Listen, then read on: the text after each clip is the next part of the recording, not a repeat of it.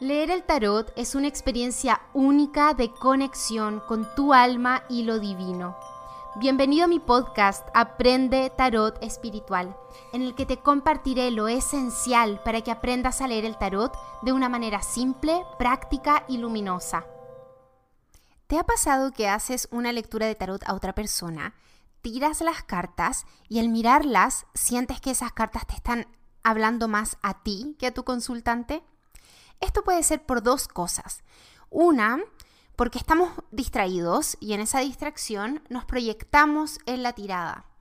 O puede ser también porque esa tirada es realmente para nosotros, ya que al momento de intencionar, mezclar y elegir las cartas, probablemente estábamos pensando o sintiendo mucho más ese asunto personal que nos inquietaba que enfocados en nuestro consultante. Hablemos del primer caso, porque hay varias cosas interesantes ahí. El tarot es una herramienta que sirve para adivinar y también tiene la cualidad de estimular proyecciones psicológicas. Es decir, que cualquier persona que vea sus imágenes puede fácilmente proyectarse en ellas, proyectar en esas cartas algún aspecto de su vida o de sí mismo. Por esta misma razón, podríamos vernos reflejados de uno u otro modo en cualquier tirada de cualquier persona sobre todo cuando estamos haciendo una tirada para otra persona y pensar que esas cartas nos están hablando a nosotros de manera particular. Y no sería raro, además, que sintamos que esa tirada es sorprendentemente específica para lo que estamos viviendo en ese momento, sobre todo por lo que ocurre con la ley de atracción y de afinidad. Yo me he dado cuenta, observando las lecturas que he hecho durante años, que por lo general las lecturas de mis clientes tienen una que otra carta que yo también he recibido en mis lecturas en ese mismo periodo de tiempo. Y que además, entre las lecturas de mis clientes, hay también temas y arcanos que se van repitiendo y que van cambiando por temporada con la evolución de la energía. La explicación que yo le he dado a esto es que estamos todos siendo influenciados por las mismas energías a nivel colectivo energías que tienen determinados matices que estamos todos compartiendo en nuestros procesos personales también. Y esto es algo que podemos entender de forma fácil mirando la astrología, aunque no es necesario saber astrología o, tener detalles de ella, ya que con el tarot canalizamos la misma energía. Pero sabemos de la astrología que hay tránsitos planetarios que nos afectan a todos a nivel de conciencia, colectiva y también personal. Entonces, por ejemplo, si estamos viviendo un tránsito relevante como en estos momentos, hoy, abril año 2020, por ejemplo, con conjunciones importantes como las de Plutón, Saturno y Júpiter, no es raro que haya arcanos del tarot que simbolizan este movimiento energético que aparezcan en tus lecturas y también en las lecturas de tus clientes, porque estamos todos siendo afectados con la misma cualidad de energía, ¿sí? Por ejemplo, eh, es muy común ver hoy día en las lecturas eh, la carta de la torre, la carta de la muerte, la rueda de la fortuna, la carta del mundo, lo he visto bastante también. Ahora bien, para cada uno, la forma de ese proceso espiritual y personal es diferente, por supuesto.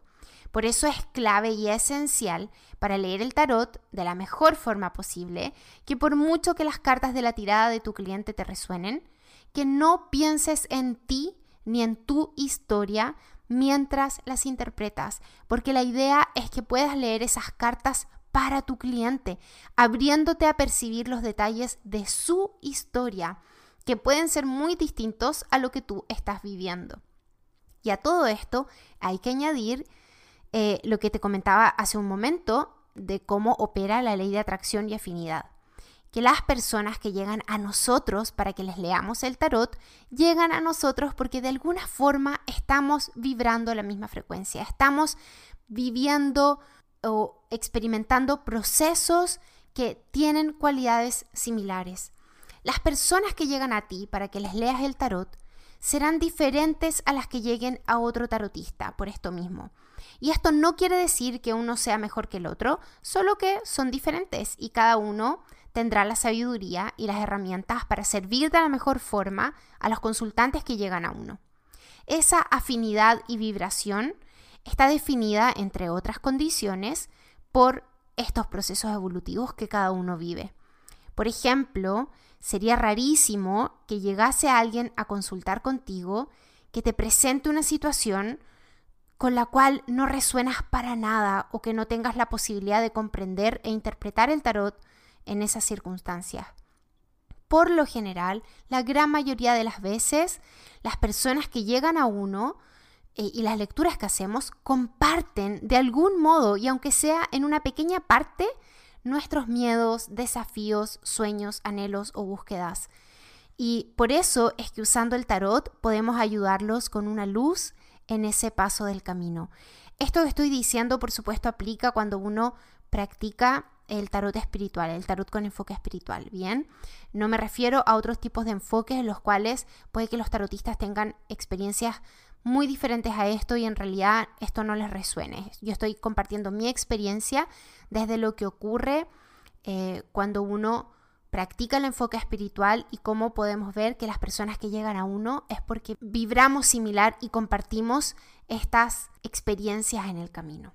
Entonces, sobre todo para momentos cósmicos tan relevantes como es este año 2020, un superpoder que podemos desarrollar como tarotistas es nuestra capacidad de ser canales receptivos e intuitivos como la suma sacerdotisa, para recibir la energía y leer el tarot sin identificarnos con la lectura que tengamos enfrente, por más familiar que sea para nosotros.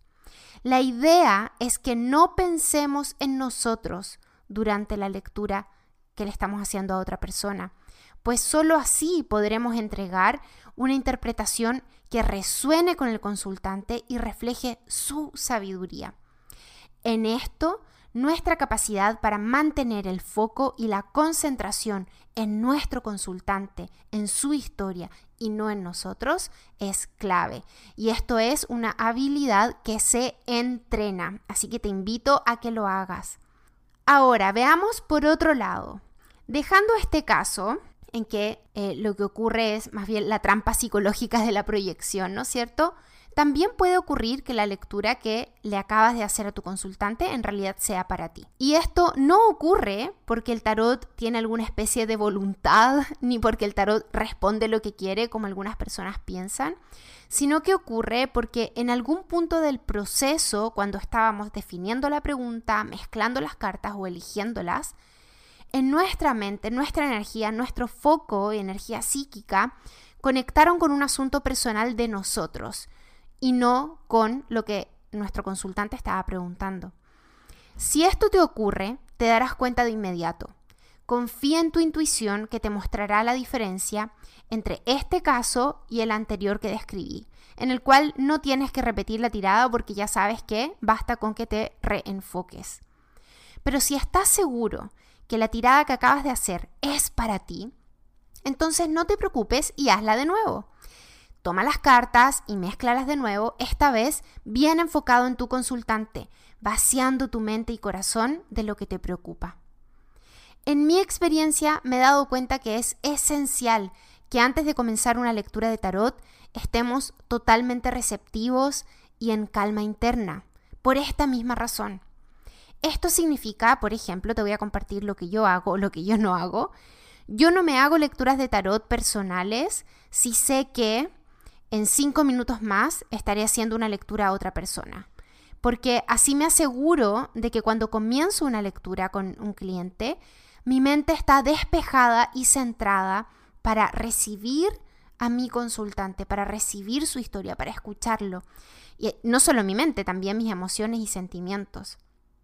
Y si en alguna ocasión, mientras hago una lectura para otra persona, algún asunto personal aparece en mi mente, porque esto es verdad también, tenemos estos pensamientos pop-ups, ¿no es cierto?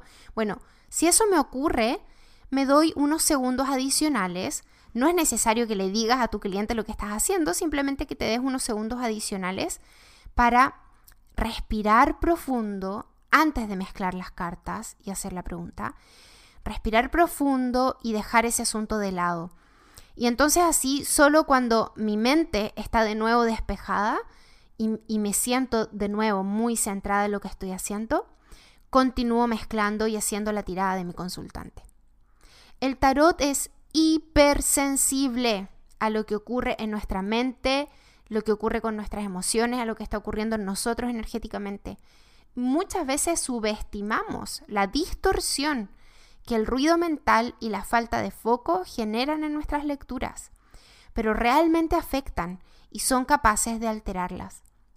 Por eso, si quieres mejorar tus lecturas de tarot, tal vez puede ser que te ayude darle más espacio a la meditación y a tu trabajo energético, a tu capacidad de concentración y, y de sostenerte en este estado receptivo como la suma sacerdotisa, para generar esa disposición receptiva interna que te ayude a hacer lecturas mucho más claras y acertadas para tu consultante. Te invito a compartir este episodio si te gustó, a contarme en mi cuenta de Instagram cómo te ayudó. Ya sabes que me puedes seguir ahí. En Instagram es arroba francisca Y también te invito a conocer más de mi trabajo con el tarot espiritual en mi sitio web franciscajaratarot.com, donde encontrarás más información acerca de mí, de cómo tener una lectura de tarot privada conmigo o cómo inscribirte en mis cursos online de tarot espiritual. Y también tengo dos recursos gratuitos que doy de regalo a quienes se suscriben a mi newsletter. Te puedes suscribir ahí en mi página web también, que es mi ebook Tarot Espiritual y un curso online gratuito que se llama Conecta con tus ángeles, que es precioso si es que estás interesado en eso. Y con esto te dejo hasta el próximo episodio.